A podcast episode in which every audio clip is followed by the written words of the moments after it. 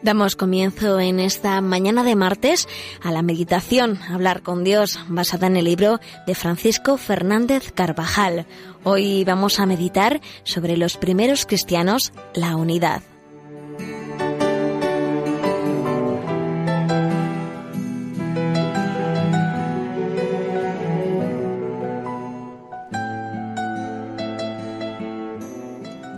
La multitud de los creyentes tenía un solo corazón y una sola alma. Estas palabras de los Hechos de los Apóstoles son como un resumen de la profunda unidad y del amor fraterno de los primeros cristianos, que tanto llamó la atención de sus conciudadanos. Los discípulos daban testimonio de la resurrección no solo con la palabra, sino también con sus virtudes. Brilla entre ellos la actitud nacida de la caridad, que busca siempre la concordia. La unidad de la Iglesia, manifestada desde sus mismos comienzos, es voluntad expresa de Cristo. Él nos habla de un solo pastor, pone de relieve la unidad de un reino que no puede estar dividido, de un edificio que tiene un único cimiento.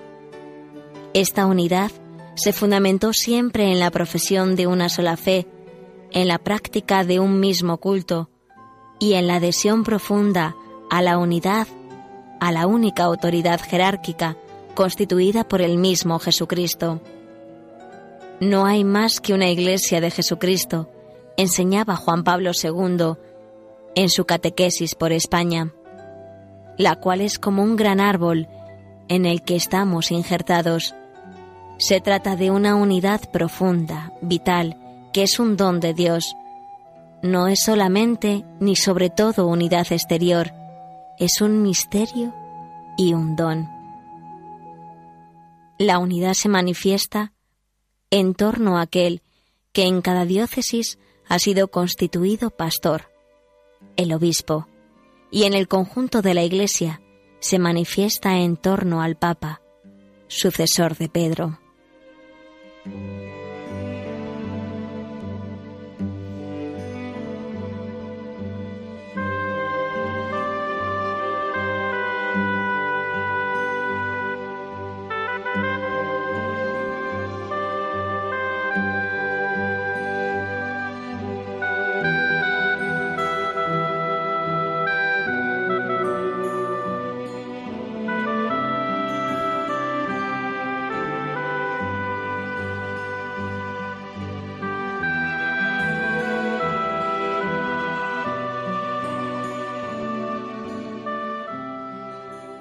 La unidad de fe era entre los primeros cristianos el soporte de la fortaleza y de la vida que se desbordaba hacia afuera.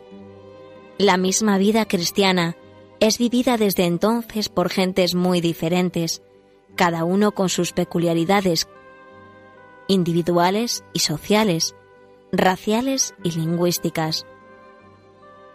Allí donde hubiese cristianos, participaban, expresaban y transmitían una sola doctrina con la misma alma, con el mismo corazón y con idéntica voz. Los primeros fieles defendieron esta unidad llegando a afrontar persecuciones y el mismo martirio.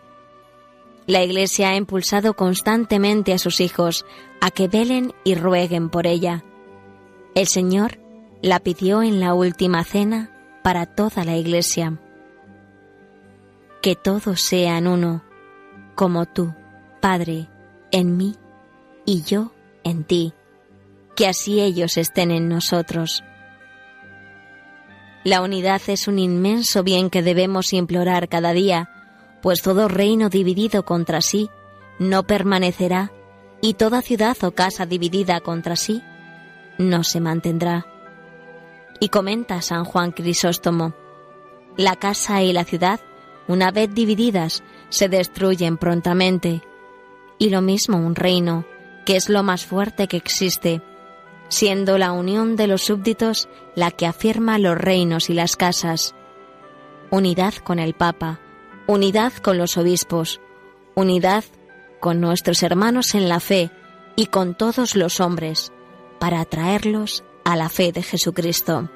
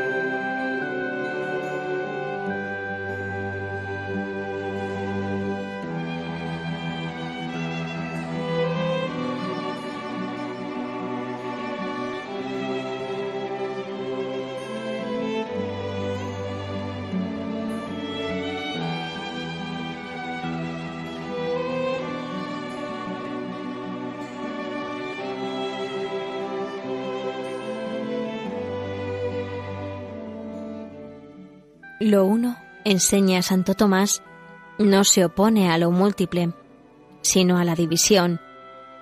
Y la multitud tampoco excluye la unidad. Lo que excluye es la división de cada cosa en sus componentes. Divide lo que separa de Cristo, cualquier pecado, aunque esa separación sea más tangible en las faltas de caridad que aíslan de los demás y en las faltas de obediencia a los pastores que Cristo ha constituido para regir su Iglesia. A la unidad no se opone la variedad de caracteres, de razas, de modos. Por eso, la Iglesia puede ser católica, universal y ser una y la misma en cualquier tiempo y lugar. Es esa unidad interior, afirma Pablo VI, lo que le confiere la sorprendente capacidad de reunir a los hombres más diversos, respetando aún más, revalorizando sus características específicas, con tal de que sean positivas, es decir, verdaderamente humanas, lo que le confiere la capacidad de ser católica, de ser universal. Los apóstoles y sus sucesores hubieron de sufrir el dolor que provocaban quienes difundían errores y divisiones. Hablan de paz y hacen la guerra, se dolía San Ireneo. Se tragan el camello y cuelan el mosquito. Las reformas que predican jamás podrán curar los destrozos de la desunión.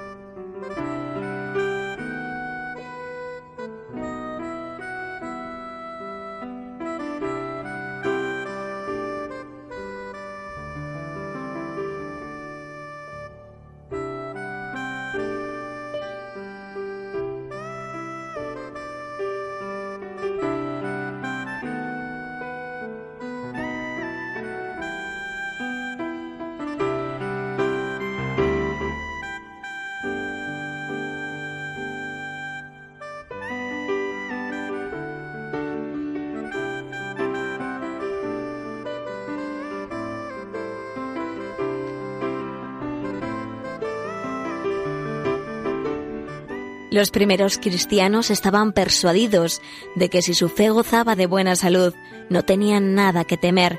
Debemos pedir mucho la unidad para toda la Iglesia, que todos seamos uno, que seamos fieles a la fe recibida, que sepamos obedecer prontamente los mandatos y las indicaciones del romano pontífice y de los obispos en unión con él.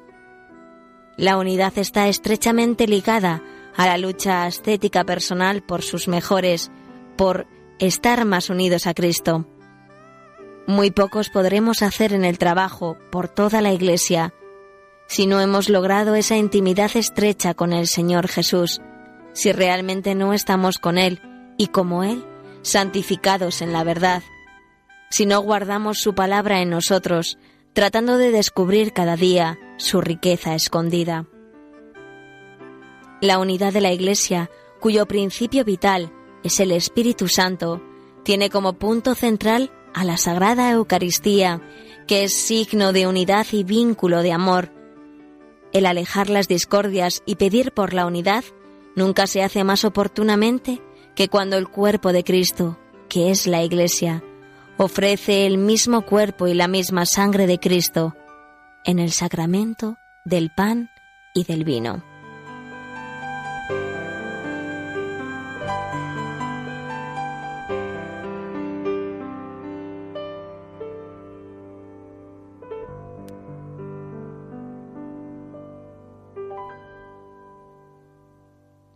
San Pablo hace frecuentes llamamientos a la unidad. Os ruego, pide a los cristianos de Éfeso, que viváis una vida digna de la vocación a la que habéis sido llamados, con toda humildad y mansedumbre, con longanimidad, sobrellevándoos unos a otros con caridad, solícitos por conservar la unidad del Espíritu con el vínculo de la paz. Continuación hace referencia a una antigua aclamación, posiblemente usada en la liturgia primitiva durante las ceremonias bautismales.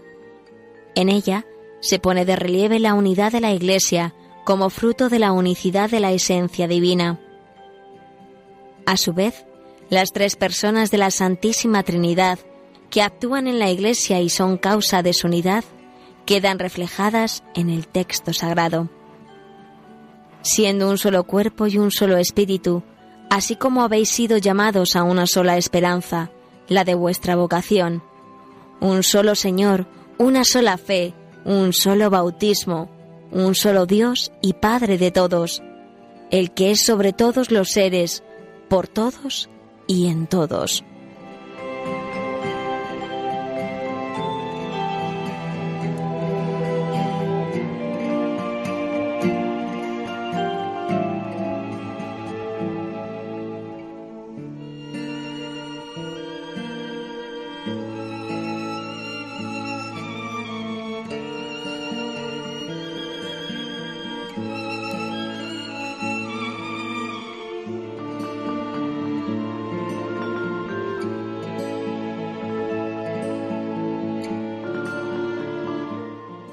San Pablo enumera diversas virtudes, humildad, mansedumbre, longanimidad, manifestaciones diversas de la caridad, que es el vínculo de la unidad en la Iglesia. El ejemplo del Rey no está arruinado ni agrietado ni dividido. El cemento de las piedras vivas es la caridad, la caridad que une, la caridad. La soberbia separa. Los primeros cristianos pusieron de manifiesto su amor a la Iglesia mediante la caridad, que superó todas las barreras sociales, económicas, de raza o de cultura. El que tenía bienes materiales lo compartía con quienes carecían de ellos, y todos rezaban, unos por otros, animándose a perseverar en la fe de Cristo. Uno de los primeros apologistas, en el siglo II, Escribía así el proceder de los primeros cristianos. Se aman unos a otros, no desprecian a las viudas y libran al huérfano de quien le trata con violencia.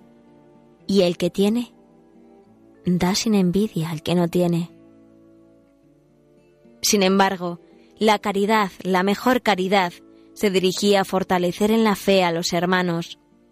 Las actas de los mártires recogen casi en cada página detalles concretos de esta preocupación por la fidelidad de los demás. Verdaderamente fue con amor como se abrieron paso en aquel mundo pagano y corrompido. Amor a los hermanos en la fe y amor a los paganos. También nosotros llevaremos nuestro mundo a Dios si sabemos imitar a los primeros cristianos en nuestra comprensión y cariño por todos aunque en ocasiones no sean correspondidos nuestros desvelos y nuestras atenciones por los demás. Y fortaleceremos en la fe a quienes flaquean, con el ejemplo, con la palabra y con nuestro trato siempre amable y acogedor. El hermano ayudado por su hermano es como una ciudad amurallada, enseña la Sagrada Escritura.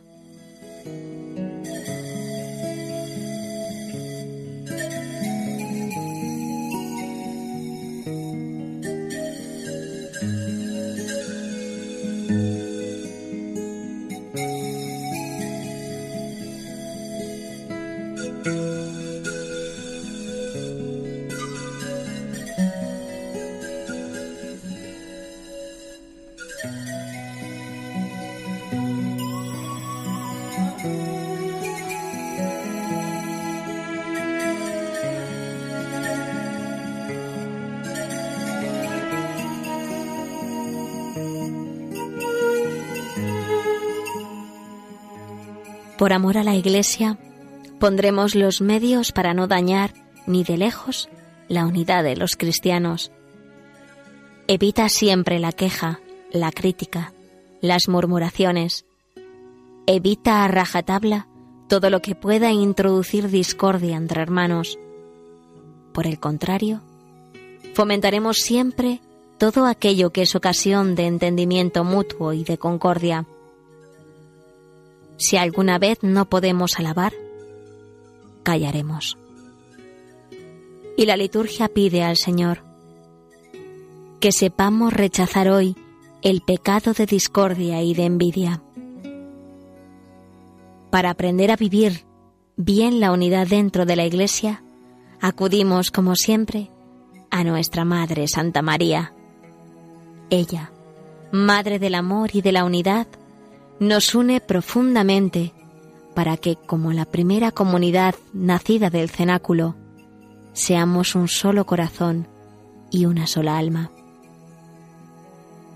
Ella, Madre de la Unidad, en cuyo seno el Hijo de Dios se unió a la humanidad, inaugurando místicamente la unión esponsalicia del Señor con todos los hombres, nos ayude para ser uno y para convertirnos en instrumentos de unidad entre los cristianos y entre todos los hombres.